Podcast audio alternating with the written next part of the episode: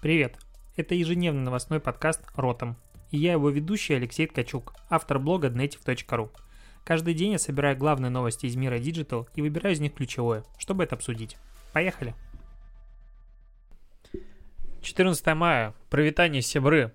Я прям скучал по этому подкасту. Я его в прошлый раз записывал, типа, утром, сейчас вечер, практически два дня прошло без ротом подкаста и соскучился. И столько всякой информации классно нашел. Прям вообще рад рад. Выходит классный, мне кажется, подкаст получится. Первая новость э, диджитальная. Э, мессенджер Rooms, который видео-мессенджер от Facebook, сегодня официально стартовал. Я его пощупать, честно говоря, еще не успел, но вот анонс есть, и надо потыкать, надо посмотреть, что там вообще э, Facebook нам на самом деле подготовил. Очень интересно посмотреть, э, потому что когда ты думаешь, что вроде бы видео, мессенджеров и средств коммуникации вот такой вот совместный много, то после скайпа Discord, да, Hangout и что там еще, Zoom, типа список заканчивается. И не так уж и много, и не все всегда работают хорошо. Поэтому конкуренция — это клево. Вторая новость. Э, сегодня вообще будет немножечко про медиа. Мне это всегда тема интересует.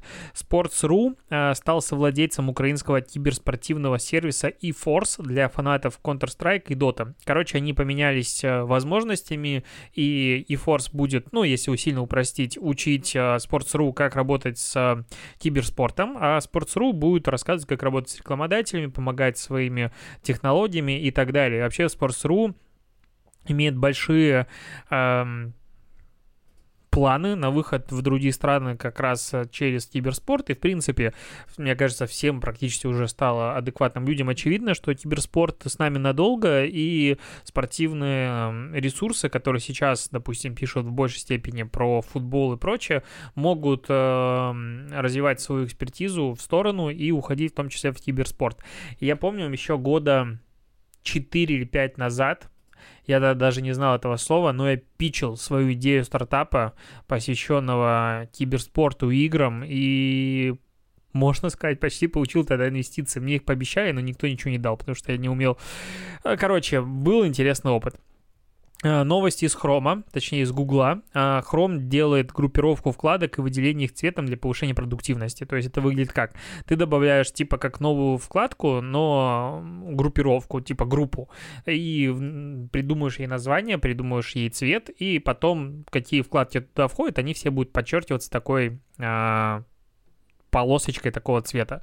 Допустим, синяя, фиолетовая, и будет называться работа, развлечения и прочее. То есть сейчас, мало того, вот у меня сейчас открыто вкладок, ну, 50, чисто визуально. Ладно, не 50, 40. 7. ну, дофига, потому что во время подкаста я готовлюсь, плюс есть какие-то рабочие вкладки, которые типа никогда не закрываются. И то я их пытаюсь чищ- очищать. И вот теперь вместо того, чтобы закрывать их и разгребать, у меня появится возможность наконец-то подчеркивать их разными цветами и потратить на это еще лишние минут 10-15. Ну, в целом прикольно. Пока с точки зрения интерфейса, как это выглядит на скринкасте, мне не особо нравится. То есть надо каждую вкладку вручную добавлять, это странно. Вот если они будут автоматом туда подтягиваться и как-то вот э, допилится эта функция, я буду любить ее больше. А, я обещал про медиа, и вот новость про медиа. Как бы совладелец Север Групп Алексей Мордашов купил издание о медицине с безумно крутым названием, мне очень нравится, только спросить, сервиса Doc Plus. А, только спросить, это очень похоже на всякие названия а, подкастов классных формата «Извини, что голосовым» и вот это все остальное прочее, но просто про что? В команде издания «Только спросить» находилось 23 человека. Ну, делал этот контент. Блок о медицине был запущен э, 2017 году. А, он был как бы создан с идеей того, чтобы люди... А, вот, прочитаю текст. В России нет единого ресурса, который бы одновременно был и доказательной базой о медицине, и медиа с интересной повесткой о том, как все эти знания применять в жизни. Мы решили его создать э, самостоятельно. По данным SimilarWeb, в марте 210 тысяч посещений, в апреле 90 тысяч посещений. Это у блога про медицину в моменте, когда медицину все ищут. Но если это не жопа, я даже не знаю, как это назвать. Ну, типа, что здесь покупать? Ну, может быть, там супер крутой контент, и при этом он каким-то образом никак не э, продвигается, но 90 тысяч посещений по SimilarWeb это прям вообще дно. Ну, то есть мой блог намного больше имеет. Причем SimilarWeb считает не уников, а и даже не визиты, он считает, насколько я помню, просмотра. А, я вот здесь могу заблуждаться, я постоянно путаю, что там смотрит SimilarWeb, сейчас даже открою. Так, 3 секунды. Да, нет, он визиты считает все-таки. Визиты, он смотрит визиты. Ну, по SimilarWeb, просто для сравнения, в апреле у меня было 300 тысяч визитов. По факту он занижает регулярно, и у меня там 400 плюс-минус было. Если добавлять все ресурсы, то больше. Надо продаваться Северстали, что я хочу сказать. Ну, потому что если купили такое медиа и купили, судя по всему, за много денег. Ну, вообще, я так зашел у них, допустим, в Телеграм. Ссылка причем сделана через tudu.ru, а, а там убогая реклама еще всплывает, пока ты переходишь. И у них в Телеграм-канале 30 тысяч человек читает эм, Короче, я один больше, чем это медиа. Но дизайн красивый. Вот ничего не могу сказать. Дизайн прям красивый.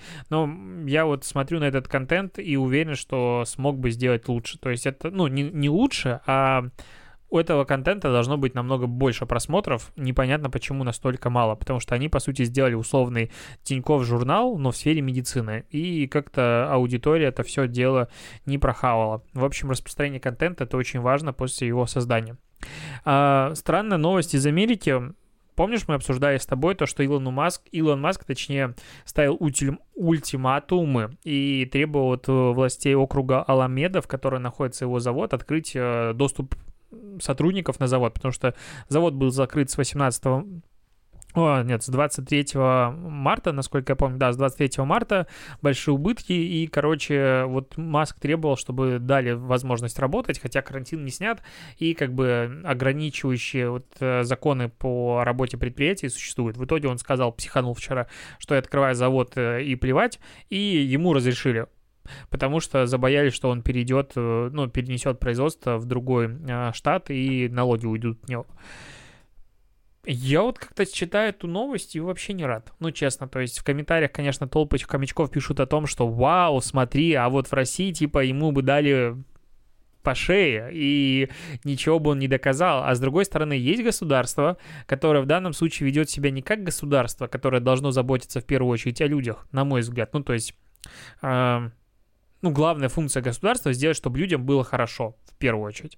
Оно здесь ведет себя как бизнес. Когда государство ведет себя как бизнес, оно отступает от главного своего заказчика, от людей. Ну, вот такая логика.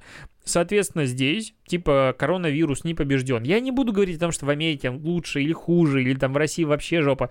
Не, не суть, не обсуждается этот сейчас э, конкретно, это обсуждается этот конкретный кейс. Коронавирус есть работать людям на заводе как бы, ну, нельзя. Э, по, по нормам считается. Но этому конкретному заводу можно, потому что он слишком много денег приносит, а всем остальным нельзя, потому что они не такие большие. Ну, типа, открывать это для всех производства, или как это понять? Ну, это очень странно. И я вообще удивлен, что так произошло, и все этому аплодируют. Опять-таки, я не понимаю, типа, кто здесь прав или не прав. А, вчера была новость о том, что правительство Российской Федерации вроде бы как отказалось от создания российского конкурента Википедия, но вечером появилась информация, я про это не говорил, но вечером появилась информация о том, что просто расфор... расформирована межведомственная рабочая группа, которая выполнила свою функцию, и сейчас выделяется 12,4 миллиона рублей для закупки серверов для российской Википедии, ну, не самые большие деньги э, на серверы, и хотя не, ну нормально выделяется денег, на, на, на начало хватит. И большая российская энциклопедия будет продолжать работать и будет агрегировать информацию. Короче, проект будет развиваться. А, я, как обычно, здесь вижу и плюсы, и минусы. То есть, окей, есть у нас а, понятие о том, что есть распил, и типа все, что угодно будет пилиться. Я этой темы, как обычно, не хочу а, касаться но глобально Википедия не является надежным источником информации, ну то есть никогда не являлась. Я захожу в статьи, допустим, про маркетинг, про SMM, эм эм, у меня волосы дыбом, ну то есть там написано зачастую лютая дичь. И э, многие статьи пишут непрофессионалам. Где-то там, да, есть глобальная идея о том, что у всего долж... любой информации должен быть первый источник и прочее, прочее. Но с этой позиции можно статьи корректировать, можно менять. Э, там статьи про политику, они вообще как сказать, это статьи, которые поле боя. Ну, то есть этого вроде бы как не видно, но они редактируются там сотни раз. Э, каждая сторона, каждый редактор приходит, и у него свой вид на политические какие-то события э, и прочее, прочее как бы Википедия, да, она классная, там можно почитать что-нибудь интересное, и там в 4-5 шагов из любой статьи дойти до Гитлера, статьи про Гитлера, все понятно. Но я все-таки за то, чтобы у энциклопедии, ну, точнее, у знаний, были какие-то более авторитетные источники. Не факт, что большая российская энциклопедия станет таким вот авторитетным источником. Вообще не факт. Но при этом я помню э, на дисках, когда еще был, работал в центре э, секретарских услуг у своих родителей, э, были эти, как энциклопедии на дисках, типа большая медицинская энциклопедия и всякие еще, большая советская энциклопедия, и там были энциклопедические данные, ну, то есть, условно, данные с прям источниками и прочим-прочим, понятное дело, там есть политический окрас всегда, но они, ну, с точки зрения науки, техники и прочих штук, на них ссылаться, скорее всего, можно намного больше.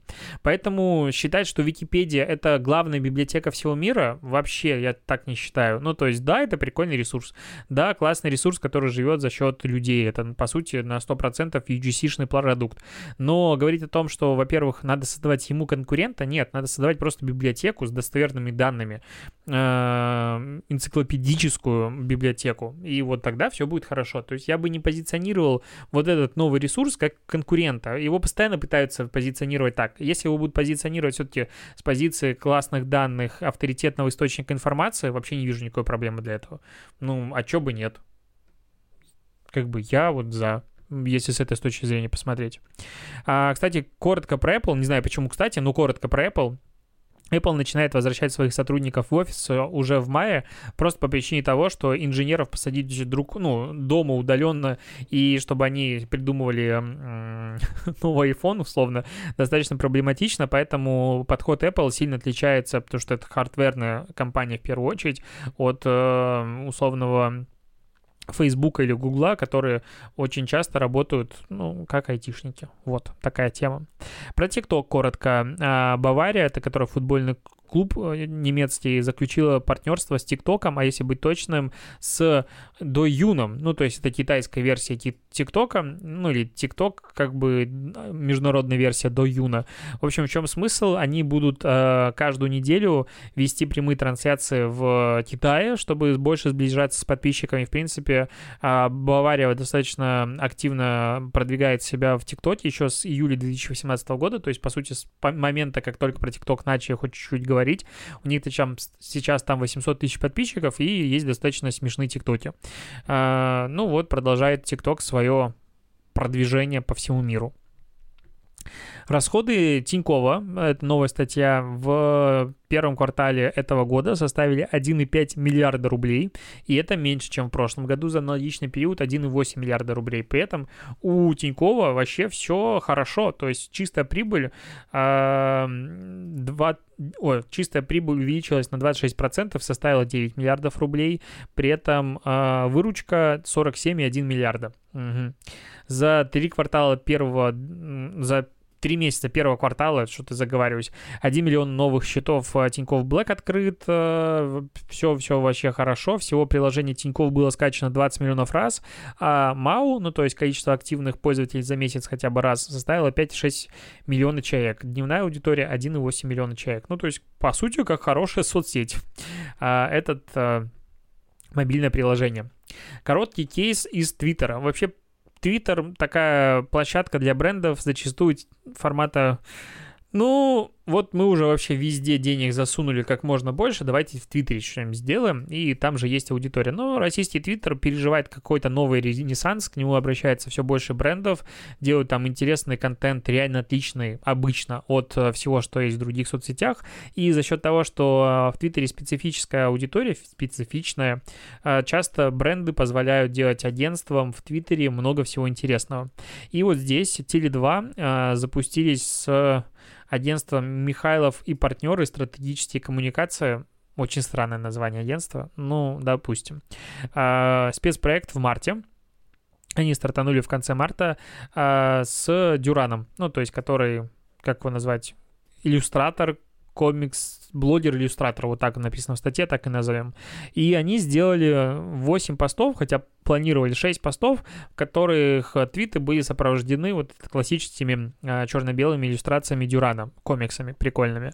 А, Яр вырос в 2,5 раза, количество лайков прогнозное было 1000, по факту 1652. Мне вообще нравится, какие прогнозные KPI а 6 постов, но почему-то должны собрать тысячу лайков. То есть каждый пост должен был собирать какие-то очень округленные, ну, почему тысяча в данном случае вообще мне непонятно, каким образом, то есть прогнозировался этот показатель. Ретвиты 100, количество показов 250. Это был прогноз, а по факту получили лайков 1652, ретвитов 115, количество показов 372. А, ну, то есть перевыполнили все показатели, и если сравнить количество среднего взаимодействия на пост, то непонятно, что это тут за число, потому что суммарно количество лайков, да, 1652 а, пишут они сами. Потом следующий показатель, ну, точнее, есть график, вот ты сейчас видишь его в YouTube, среднее количество взаимодействия на пост 6400 в рамках спецпроекта. Как это?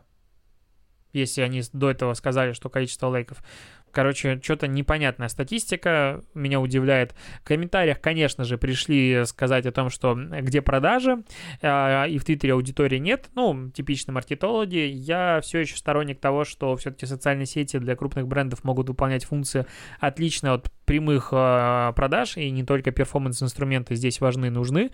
И, кстати, я тут что-то сегодня в комментарии в YouTube зашел к своим прошлым интервью, и пошел там отвечать на негатив, ну, типа, позитив классно, а, приятно и лайкаю, но на каждый бесполезно отвечать, ну, нет в этом смысла. А вот негатив был какой-то странный, я поймался на мысли, что потратил минут 25, наверное, на ответ на комментарий, который никто никогда не прочитает. Ну, окей, что уже. Зато я ответил на негатив. Так, Ивлеева. Сегодня Ивлеева, ну не то что удивила, но она уже давненько обещала сделать отдельный свой благотворительный проект для поддержки малого и среднего бизнеса э, и запустила свой сайт под названием, как он там называется? Ивле... А, я его потерял название. А, ну, не получится зайти на этот сайт. А, а, нет, найду сейчас минуту, секунду ivlei.ru, так он называется, коротенький лендос, судя по всему, собранный на тильте, ну, по крайней мере, внешне очень похоже, в код не хочу заходить, который а, предлагает заполнить заявку, если ты представитель малого среднего бизнеса, работаешь белую, легальную, все такое, условия там все написаны, и она тебя прорекламирует. И это круто. Ну, то есть до этого сделали все, многие каналы так, и я, кстати, не видел нигде отчетности о том, что реально там уходила реклама или нет, об этом только все сказали.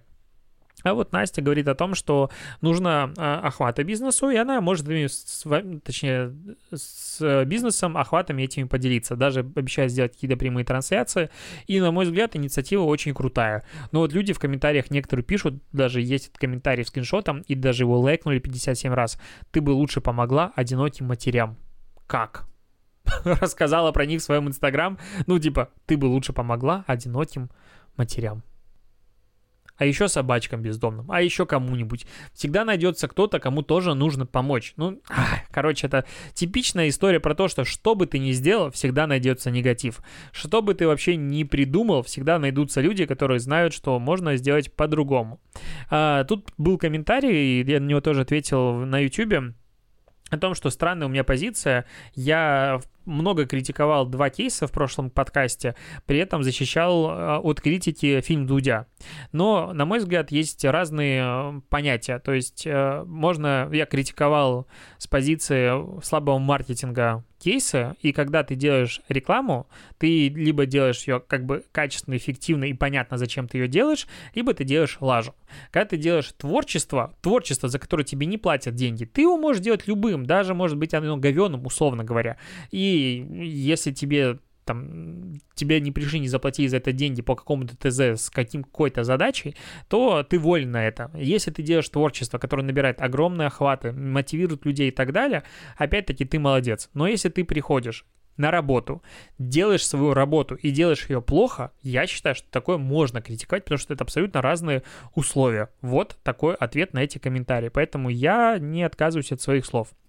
А, при этом критики находятся у всех, и вот, допустим, ритейлы, лента, вкус, перекресток, пятерочка, спар и другие, они а, перестали пускать людей в магазины, как я понял, судя по самой статье, возможно, это не так, но если это не так, то состав обманывает меня я не успел проверить информацию, перестали пускать в магазин людей без масок и перчаток. И, кстати, я вот был недавно в ленте, нет, я был где-то, по-моему, в ленте, и меня не пустили без, э, ну, маски, точнее, был в маске, но проверяли на входе. Но вот внутри ходят эти носатые люди, которые опускают маску ниже и ходят носом дышат, поэтому как бы особого смысла в этом реально нет. Это показатель такой, типа, надуманная безопасность, а, но при этом народ пришел в комментарии негативить, типа, вы говноеды и не пускаете меня в маску, а, в маск, без маски точнее, а если, типа, не пускаете, продаете мне на входе, типа, за 50 рублей комплект. Это действительно дорого для такого такого комплекта, и логично, что какие-то простенькие одноразовые штуки магазины бы в теории могли делать бесплатно, а, отдавать э, своим покупателям, тем более они зарабатывают на этом. И вот есть 7-Eleven и Lidl, допустим, которые выдают э, средства обеспечения индивидуальной защиты на входе бесплатно, но как бы такое себе. Ну да, бизнес мог бы, а мог и не, не делать этого, поэтому негатив, конечно, есть, но ну, ну, есть и есть, что еще сказать. Тут, кстати, а, iGoods, он логотип поменял, только их обсуждали недавно, а нет, мы другой сервис обсуждали. Короче, iGoods логотип поменял, а, процитирую, в поисках концепции мы решили использовать самую заметную черту старого логотипа – три буквы О подряд, которые превратились в три овала. Развить ее и обыграть смыслом. Три скошенные точки говорят о скорости сервиса. Они словно пытаются сорваться с места и его эмпатичном отношении к клиенту. Три точки — это многоточие, так называемый символ а, набираемого сообщения в мессенджерах. Мы решили использовать эту более сложную, нестандартную палитру, бла-бла-бла-бла-бла. А, я не понял, где там три точки, честно говоря. Там просто три буквы О, которые никоим образом не выглядят как и три точки, и как какое-то сообщение. Но если прям долго в них смотреть, то да. Скошенный текст, ну окей. Оказывается, что если у тебя логотип повернут направо, ну, скошенный, значит, ты стремительно двигаешься в будущее. Ну, типа, сменили логотип. На мой взгляд, старый был такой классический логотип нулевых и двухтысячных, а, ну, точнее, нулевых годов, примерно так, конца нулевых, начала десятых, когда а, много каких-то новых форм разных, каждая буква отдельная, цвета и все остальное. Сейчас это классический логотип современного мира, где безликие все наши одинаковые шрифты. У меня леттеринг безликий, и понятное дело. А, обсуждать логотип смысла я больше не вижу, но оказывается, что если у тебя наклонен, наклонен текст, это символизирует скорость сервиса. Я вот прям смотрю и, и вижу скорость. А забавно еще в комментариях, что люди пишут, якобы, если тебе нужно объяснять логотип, что он символизирует, допустим, какие-то в нем изменения, значит, это бесполезная хрень. Так вот, оказывается, что логотип Nike, вот этот э, свуш, свуш, как называется логотип? Господи, логотип Яндекса, почему? Я тупой. Прости меня, пожалуйста, я иногда такую дичь говорю в подкасте. Логотип Nike. И он называется свуш, да? Свуш, по-моему. Логотип Найка. Свуш. Да, я пытался вспомнить, как точно произносится. А, его как бы тоже, по сути, надо объяснять. Ну, потому что ты смотришь, это просто галочка. А вся история, она намного более глубокая и интересная. И, видимо, логотип говно. А, я вообще не вижу, честно говоря, каких-то объективных а, критериев для оценки логотипа лажа или не лажа, потому что если ты увидишь миллиард раз логотип, то ты его запомнишь, и он тебе будет привычен и нравится. Если бы логотип яблочко ты видел в первый раз в жизни, ну, яблоко, яблоко, чё, а так стильный, классный, элитный, все такое. Ну, то есть я, короче, эти все редизайны, я больше с них ржу, чем э, поддерживаю. Хотя сам себе хочу поменять логотип в очередной раз, я в этом убеждаюсь. А в Штатах э, телевизионную рекламу, точнее затраты на телевизионную рекламу бренды снижают до 50%. И это на фоне того, что э, очень сильно растет время телесмотрения. И в России за апрель выросло практически на 30% в большей части групп. Ну, правда, э, аудитория 18-24, рост телесмотрения 8%, то есть молодежь не поддается. А помладше плюс 34%, видимо, с родителями приходит стоит смотреть. У старшего поколения 65 плюс на 24% выросло время телесмотра в апреле. Причем и так оно было практически 400 минут. Стало 500 минут в день. Ну, то есть Весь день люди смотрят телевизор. Ну, хотя что еще делать? В других группах рост тоже от 20 до 30 процентов. Э, все смотрят целый день и так далее. Больше всего смотрят телесериалы, развлекательные, музыкальные программы. И мне понравилось, на составе читал интервью. Сейчас а даже скажу, кого у меня осталось в закладках. Нет, не осталось в закладках.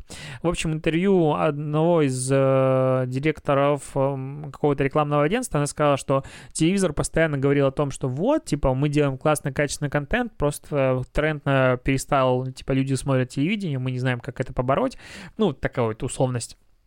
И сейчас телек получил лучший шанс последнего десятилетия. Типа все сидят перед телевизором. И если ты покажешь условно людям крутой... Кон... Я, наверное, слово условно произнес за этот подкаст раз 50. Надо вот, типа, пиши в комментарии, сколько раз я произнес слово условно. А, так вот, и ты получил аудиторию, покажи им контент, который их заинтересует. И вот если люди увидят, что реально контент крутой, они останутся смотреть телевизор и дальше. Но вряд ли есть у меня ощущение, что телевизор не сможет заставить людей досматривать и, точнее, смотреть себя после карантина. Вот есть у меня такое ощущение. Короче, много новостей. А, завтра пятница, потом суббота, воскресенье. А это значит, что кейсы, которые я тоже собрал, мы обсудим с тобой в следующий раз. Поэтому слушай подкаст ротом каждый день. Я каждый день что-то нахожу. На этом все. Спасибо, что дослушал. Услышимся с тобой. Увидимся в следующем выпуске. Пока.